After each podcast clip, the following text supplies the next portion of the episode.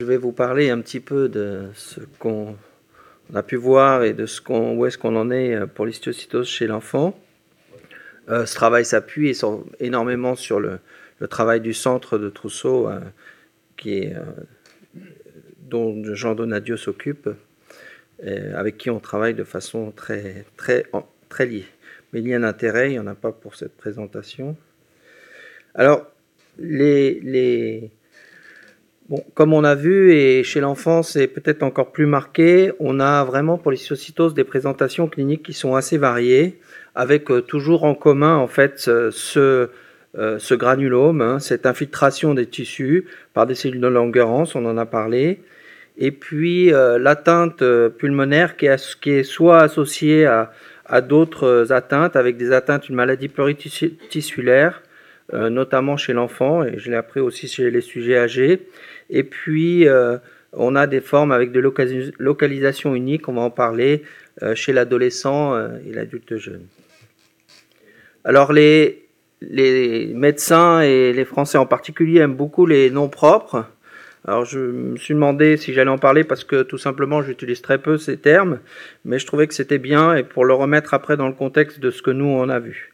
Donc on avait trois formes cliniques hein, avec euh, la maladie de l'hétérocym, la maladie d'Andschuller-Christian et puis l'histiocytose pulmonaire qui était définie comme ça. C'était ce qu'on décrivait quand on en parlait euh, euh, dans les cours. La maladie de l'hétérocym avec une atteinte granulomateuse disséminée aiguë fébrile. C'était des enfants qui étaient très jeunes, moins de 3 ans, avec une atteinte pluriviscérale et puis un tableau qui était très sévère. En général, on nous appelle euh, avec des enfants qui font des détresses respiratoires. Ce cas-là, c'était vraiment en période néonatale, avec une espèce euh, d'emphysème où on a pensé à un moment même une malformation adénomatoïde kystique et une maladie qui s'était aggravée de façon importante avec une atteinte osseuse. Un diagnostic avait été fait et un enfant qui a évolué de façon très très rapide et très sévère euh, avec une greffe hein, qui s'est mal, mal terminée. Il a une lobectomie puis une greffe euh, un tableau qui était très très brutal et euh, voilà. Et c'était chez des tout petits avec euh, l'atteinte pulmonaire, donc qui pouvait, comme dans ce cas-là, dominer le tableau. Et puis, on globalement, on disait, on va voir que l'atteinte pulmonaire était plutôt un mauvais pronostic avec des symptômes respiratoires très importants et une évolution donc souvent fatale. la maladie de Handschuller-Christian avec une atteinte disséminée chronique et puis cette fameuse triade de diabète, d'exophthalmie et des lacunes osseuses euh, là, c'était l'exemple d'une jeune fille qui a été diagnostiquée à 4 ans avec une atteinte cutanée hépatique et puis euh, une découverte de l'atteinte pulmonaire sur un pneumothorax deux ans plus tard. Et c'était des enfants un peu plus grands et l'atteinte pulmonaire n'était pas toujours présente. Et puis l'histose pulmonaire, comme euh, on, avait, qui était rare, avec une incidence qu'on connaissait pas trop bien chez les adolescents pour nous, euh, plutôt des hommes en, Europe, plutôt des femmes aux USA. Et puis là, on commençait à parler du tabagisme, parce que quand on parle d'adolescence, on parle tabagisme, et, mais euh, qui n'était pas toujours retrouvé. Donc je vous montre deux cas, dont je reparlerai un petit peu après, d'un garçon de 7 ans et avec une découverte de pneumothorax. Donc à 7 ans, il ne fumait pas, il n'y avait même pas de tabagisme passif, où on pourrait se poser la question. Et il a fait vraiment un pneumothorax avec une atteinte pulmonaire qui était totalement isolée. Euh, et qui a évolué, on va voir tout à l'heure. Et puis ce cas de cette jeune fille de 16 ans qui, elle, avait commencé à fumer depuis 3 ans. Et là, on voit des choses qui ressemblent énormément à, ce que, à, la forme de l'adulte. Bon, qu'est-ce que c'était pour moi l'histiocytose pulmonaire? Euh, C'était donc cet enfant de 7 ans qui était venu avec un pneumothorax euh, à gauche et qui, en fait, quand on a regardé la radio, euh, ben, on s'est aperçu qu'on avait des images un petit peu, un petit peu étonnantes qu'on montrait tout à l'heure. Et quand on a fait le scan, on avait ce, ce tableau-là avec une atteinte bilatérale très impressionnante. Donc ça, c'est c'est une caractéristique habituelle. Hein. Je dis toujours que le scanner fait peur euh, chez l'enfant quand on a des pathologies, mais là c'est encore plus important. Et ces lésions en fait kystiques bilatérales qu'on a vues. Il a eu, on parlait tout à l'heure, une fibroscopie bronchique avec un lavage qui était tout à fait normal et une thoracoscopie qui a été faite, qui a retrouvé euh, des nombreuses bulles parce que quand on voit ça, on pense que ces bulles euh, vont éclater. Euh, et on va avoir des pneumothorax à, répétition, ce qui n'est pas du tout euh, le cas. Et celui-là avait une thoracotomie, on en a profité pour répondre la question tout à l'heure, pour faire une biopsie en zone bulleuse qui a permis de, faire le diagnostic. Et ça, c'était un scanner quelques années plus tard chez cet enfant. On va voir l'évolution. Donc globalement, quand on regarde la littérature, c'est assez pauvre. On a des cas cliniques ou des toutes petites séries chez l'enfant. Donc euh, chez l'adulte, c'est une maladie rare, mais chez l'enfant, quand on parle de maladie rare, c'est très rare. La sévérité était très variable, comme je vous disais, avec des atteintes pulmonaires qui étaient globalement synonymes de gravité. On avait l'impression, bien sûr, le rôle du tabac, mais clairement, euh, chez l'enfant, euh, c'est moins relevant puisqu'on avait ces atteintes chez les tout petits qui ne fumaient pas, avec probablement chez les chez les adultes, vous avez le tabac, chez les enfants, on a le virus. Et donc, euh, j'en ai parlé à Jean Donadieu, parce que de ce cas-là et puis d'autres, euh, ça commençait à m'intéresser pas mal. Je croyais que j'étais un grand spécialiste, parce que j'en avais quatre ou cinq. Et en fait, euh, quand j'en ai parlé à, Jean Donadieu, il m'a dit, écoute, on a une, une grosse série, évidemment. Et on a, on a essayé de regarder euh, les patients qui avaient une atteinte pulmonaire et sur les, les 1760 enfants, donc sur une période de 30 ans euh, du centre, on a retrouvé 186 patients avec des atteintes pulmonaires. Donc évidemment, on n'avait pas tous. On en a exclu un certain nombre, soit qu'on n'avait pas des données, soit vraiment, et c'est toujours la, question qu'on a, euh, est-ce que véritablement c'est des atteintes pulmonaires ou juste des associations? Et puis on avait isolé quand même 166 patients. Et euh, chez ces patients, on les a classifiés.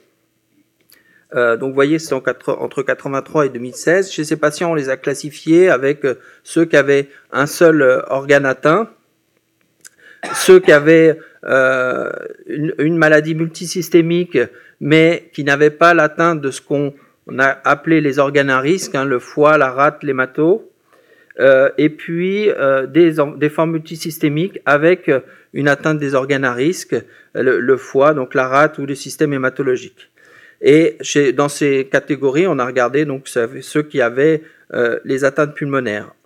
Alors, on a divisé, et c'est pour ça qu'on revient un peu à ce que j'ai dit au départ, on a divisé ces enfants en deux groupes, les 0 à 10 ans, 137 patients, et les plus de 10 ans, 29 patients. Et dans ces deux groupes, on a regardé un peu l'iconographie. Euh, on avait des scanners pour 48 patients qui ont été relus. On a regardé les nodules, les condensations, les kystes, les pneumothorax et il y a un score qui a été fait, euh, avec euh, une publication qui est en cours. J'espère qu'elle va être bientôt acceptée. Des EFR qu'on a regardé, l'histologie avec le, statut BRAF.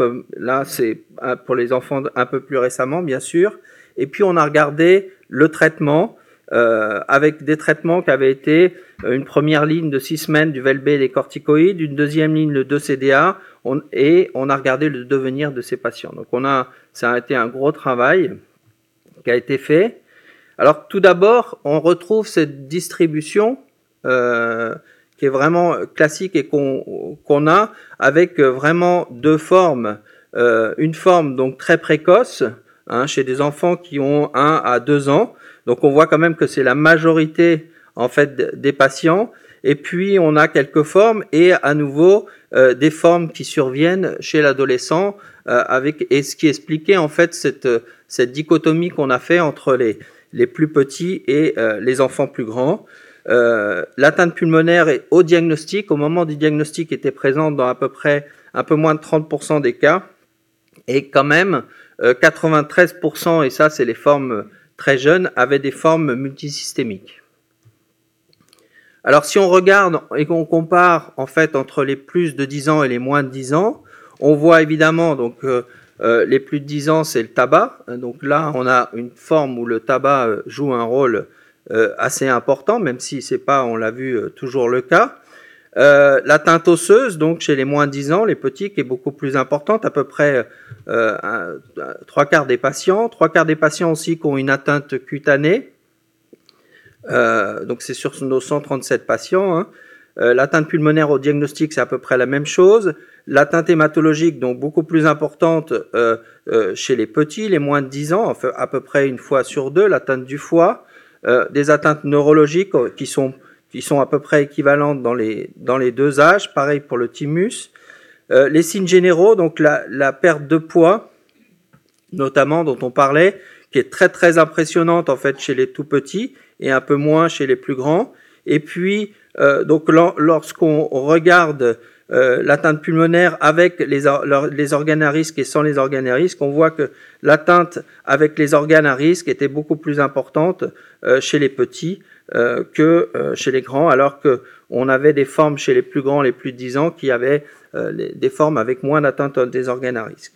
Et on voit que le décès euh, était beaucoup plus, donc un pronostic qui était beaucoup plus grave chez la forme du tout petit euh, par rapport euh, au plus grand.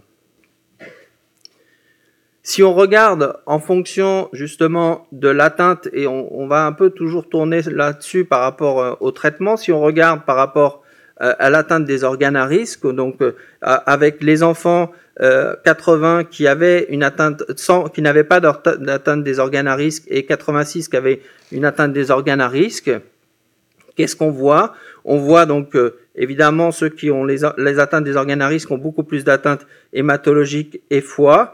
Euh, autrement, et avec alors, si on regarde les signes généraux, donc des signes généraux qui sont beaucoup plus importants chez des enfants avec une atteinte à organes à risque, et lorsqu'on regarde euh, les mutations BRAF, on voit qu'elles sont beaucoup plus importantes. Donc là aussi, les trois quarts chez les enfants avec une atteinte des organes à risque et des formes multisystémiques. Là aussi, le décès, évidemment, était plus important chez ces enfants-là. Donc on voit clairement qu'on a la forme du petit avec beaucoup plus d'atteintes multisystémiques et beaucoup plus d'atteintes d'organes à risque, et la forme du plus grand euh, avec moins d'atteintes et un pronostic est un, peu meilleur. Juste pour vous montrer euh, un article avait été fait sur la, prévalence du BRAF, en fait, et lorsqu'on regarde euh, le poumon, on voit à peu près, on est autour de 50%, mais lorsqu'on regarde avec les organes, ce qu'on appelle donc les organes à risque, on voit qu'on est pratiquement à un peu moins de 90% des patients, donc c'est tout petit, qui avaient une mutation BRAF. Alors l'imagerie, la caractéristique de l'imagerie euh, chez l'enfant, c'est qu'elle fait peur.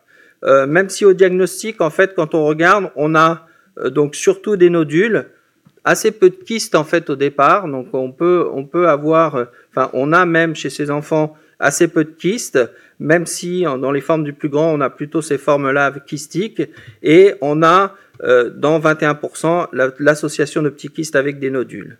Au suivi, on va avoir apparition de ces kystes de façon euh, assez importante, donc des nodules qui vont persister, mais des kystes qui vont apparaître avec un score de kystes qui était à 2 sur, je sais plus, notre, notre score, mais on avait vraiment des, des, kystes qui sont volumineux, qui sont importants, qui touchent en fait très souvent euh, la paroi. Donc on a une des peurs qu'on a, c'est le pneumothorax, et je, le dis pour pas oublier, mais c'est vrai que de ces enfants qu'on a vus avec euh, initialement un pneumothorax, il était assez rare et euh, que qu'on ait à nouveau un pneumothorax. Alors c'est vrai qu'on on angoisse. Je me souviens de la première fois où mon grand de, de 7 ans a pris l'avion, euh, on a fait la radio avant, après, euh, rien ne s'est passé. Et après, il a fait, maintenant, il prend assez régulièrement euh, l'avion. Rien ne se passe. Et, ces bulles qui sont très très près, en fait, pour une raison, on a l'impression qu'à un moment il se passe quelque chose, mais que les choses sont un petit peu bloquées. C'était un peu, un peu la, différence pour l'instant, et bon, qu'on avait par rapport à, l'adulte. Donc euh, ces lésions nodulaires et kystiques aux bases, hein, très souvent, euh, chez trois, là aussi un peu moins de, de, trois, de trois quarts des patients. On peut avoir des condensations alvéolaires. Et puis donc euh, 13 patients donc, qui ont présenté un pneumothorax, 7 au diagnostic, donc c'était vraiment le mode d'entrée de la maladie, et puis 6 euh, au suivi. Alors les EFR, toujours un peu compliqué d'avoir des EFR chez ces patients, euh, tout simplement parce que euh, quand vous voyez des bulles et quand vous voyez, euh, on a un petit peu de mal à les faire souffler, même si j'ai toujours été là encore très étonné de, de, enfin c'est tout à fait bien toléré, ça se passe très bien chez ceux qui l'ont, et on voit quand même une diminution du VMS avec une CV aussi qui est un petit peu diminuée, et puis des DLCO qui sont diminués, même si on les corrige par rapport à la ventilation. Donc, euh, euh, alors, il y a cet aspect en fait un petit peu obstructif qui nous a qui nous a posé problème, et notamment au niveau du traitement, on va en reparler, où, où on a une, une, certaine vigilance à avoir, et c'est pour ça que c'est quand même important d'avoir ce suivi EFR, même si. Le traitement. Alors là, on a marqué avec Jean vraiment une évolution en fait depuis 98 avec une modification. Euh, on avait en fait cette première ligne qui était très classique de six semaines, et puis une deuxième induction en cas de réponse insuffisante qui s'est faite de façon, on va voir, un peu plus importante après 98, et puis euh, l'apparition de, enfin l'utilisation du 2-CDA et de la racitine en deuxième ligne, et puis d'autres traitements euh, éventuellement. Alors quand on regarde les traitements, donc là il faut regarder les organes à risque et sans les organes à risque, donc si on prend pardon, ces enfants avec des organes à risque, donc 80, euh, il y avait à peu près donc 68-85% qui avaient une chimiothérapie et euh, donc de la vablastine, des corticoïdes, du, 2CD1, on voit euh, initialement donc avant 98 on voit, on n'utilisait pas donc cette deuxième ligne avec le 2CDA, et après 98, on voit qu'on a commencé euh, à l'utiliser, mais de façon un peu moins importante. Par contre, ceux qui avaient euh, l'atteinte des organes à risque, euh, donc l'utilisation du 2CDA était initialement, mais on a une utilisation après 98 qui est beaucoup plus importante et une deuxième induction en fait qui ne se faisait pas avant 98 et qui euh, a été euh, classiquement utilisé en fait euh, chez ces enfants avec une atteinte pulmonaire et une atteinte des organes à risque. Alors, la question toujours, c'était cette question de savoir si le fait d'avoir une atteinte pulmonaire était vraiment ça qui allait gréver en fait le poumon. Si on regarde ces courbes, donc en bleu, on n'a pas d'atteinte pulmonaire. En, rouge, vous avez une atteinte pulmonaire isolée et en vert, en fait, une atteinte pulmonaire associée à des organes à risque. Et ce qu'on voit, c'est que donc ce taux de survie, en fonction de l'atteinte des organes à risque, on a l'impression sur cette courbe que c'est en fait l'existence d'une atteinte des organes à risque qui va gréver, euh, qui va diminuer en fait la survie de ces patients et pas forcément euh, l'atteinte pulmonaire, même si on voit qu'on a quand même une petite différence avec ou pas l'atteinte pulmonaire. Donc on a regardé un peu plus précisément euh, chez ces enfants qui avaient l'atteinte pulmonaire dans le groupe des, organes à risque. Donc vous voyez en bleu donc des patients qui ont une atteinte des organes à risque et pas euh, d'atteinte pulmonaire. Et puis en rouge, en fait, l'atteinte pulmonaire, on voit quand même que euh, l'atteinte pulmonaire va aggraver le diagnostic. Hein, c'est pas tout à fait significatif, mais on voit quand même qu'il y a vraiment une tendance importante pour pour montrer en fait que cette atteinte pulmonaire va aggraver un petit peu le, diagnostic. Le, comment l'évolution entre avant et après 98 avec l'utilisation du 2-CDA et de la racitine, on voit en fait que donc l'atteinte pulmonaire associée à des organes à risque, donc on voit une, un, pronostic qui était beaucoup plus sévère. Et après, en fait, l'introduction de cette, de cette utilisation en deuxième ligne du 2CDA, on voit vraiment en fait une amélioration euh, très importante qu'on a, qui, est vraiment, euh, euh, qui est vraiment euh, très, très clair quand on regarde ces deux, ces deux diagrammes. Un exemple de l'utilisation de la cladribine, donc chez cette patiente qui avait une atteinte avec un diabète, un diagnostic atteinte hépatique, a fait donc, c'était la, la, patiente dont je vous parlais, qui a fait son pneumothorax à deux ans. Cette patiente a évolué de façon, et pour moi, c'était une, atteinte classique avec euh, une patiente qui avait une atteinte euh, assez importante pulmonaire, mais qui ne bougeait pas, et finalement elle s'est dégradée, et elle s'est dégradée au point que, vous voyez ici son, sa fonction respiratoire, elle avait un, CVF à, 20, à, 27%, un VEMS à 22%, donc vous voyez que on, commençait à parler de la, de la greffe, et chez cette patiente, quand on regardait son test de, de, de 3 minutes, alors qu'elle, elle se disait toujours bien, on voit qu'à 2 minutes, 3 minutes, on a vraiment une désaturation avec une distance qui était vraiment diminuée. Et vous voyez qu'après 6 mois de traitement en fait de deuxième ligne, alors on voit vraiment euh, quelque chose que que, que M. Tazi va vous, vous repréciser, mais qui nous avait bien expliqué qu'était cette espèce de rétraction en fait au niveau des bulles, avec euh, vraiment une rétraction euh, très importante et qui peut se, se, voir en fait au niveau des EFR. Euh, alors on dit plus les branches distales, paraît-il, mais on voit qu'on a quand même une, une, obstruction qui est un peu plus importante, mais qui n'a pas été majeure, majeure, en tout cas pas gênante pour, pour cette jeune fille qui a commencé à avoir euh, donc un, une capacité vitale et puis un VEMS qui a, qui a vraiment augmenté. Vous voyez qu'au niveau du test de marche, on a une amélioration qui est très nette après, après six mois de traitement. Cette, ce garçon qui avait cette atteinte donc à 7 ans et puis qui était tout à fait isolé sans atteinte des organes à risque, bah lui, il a eu euh, des traitements de première ligne avec absolument euh, aucune efficacité sur le plan pulmonaire. Très clairement, à part les effets secondaires qu'il a tous eu, euh, il n'y a eu aucune amélioration. Et on voit en fait à distance, je crois que c'est 3-4 ans après le, le, scanner qui n'avait pas tellement bougé, qu'ils étaient un petit peu améliorés. Et je l'ai pas là, je pensais que je l'avais, mais en fait sur la dernière série qu'on a fait il y a quelques années, il a maintenant 18 ans très clairement, il y a une amélioration très nette avec un jeune homme qui euh, donc fait de l'avion, qui a une vie tout à fait normale, qui n'a plus eu aucun traitement. Euh, donc une forme qui est, qui est vraiment, à mon avis, différente, où là, euh, le tabac n'a pas n'est pas du tout entré en compte. Inutile de dire que ce jeune homme ne fumera pas, j'espère. En tout cas, il aura affaire à moi s'il se met à fumer. et, et, le, dernier que j'ai pas montré, c'était le, petit avec cette atteinte euh, néonatale très sévère et donc qui, malgré euh, une prise en charge assez intensive, a évolué de façon assez catastrophique. Donc vous voyez que même en termes de traitement, on a euh, une évolution qui est quand même très variable avec des formes qui sont très variables et une évolution donc un petit peu différente.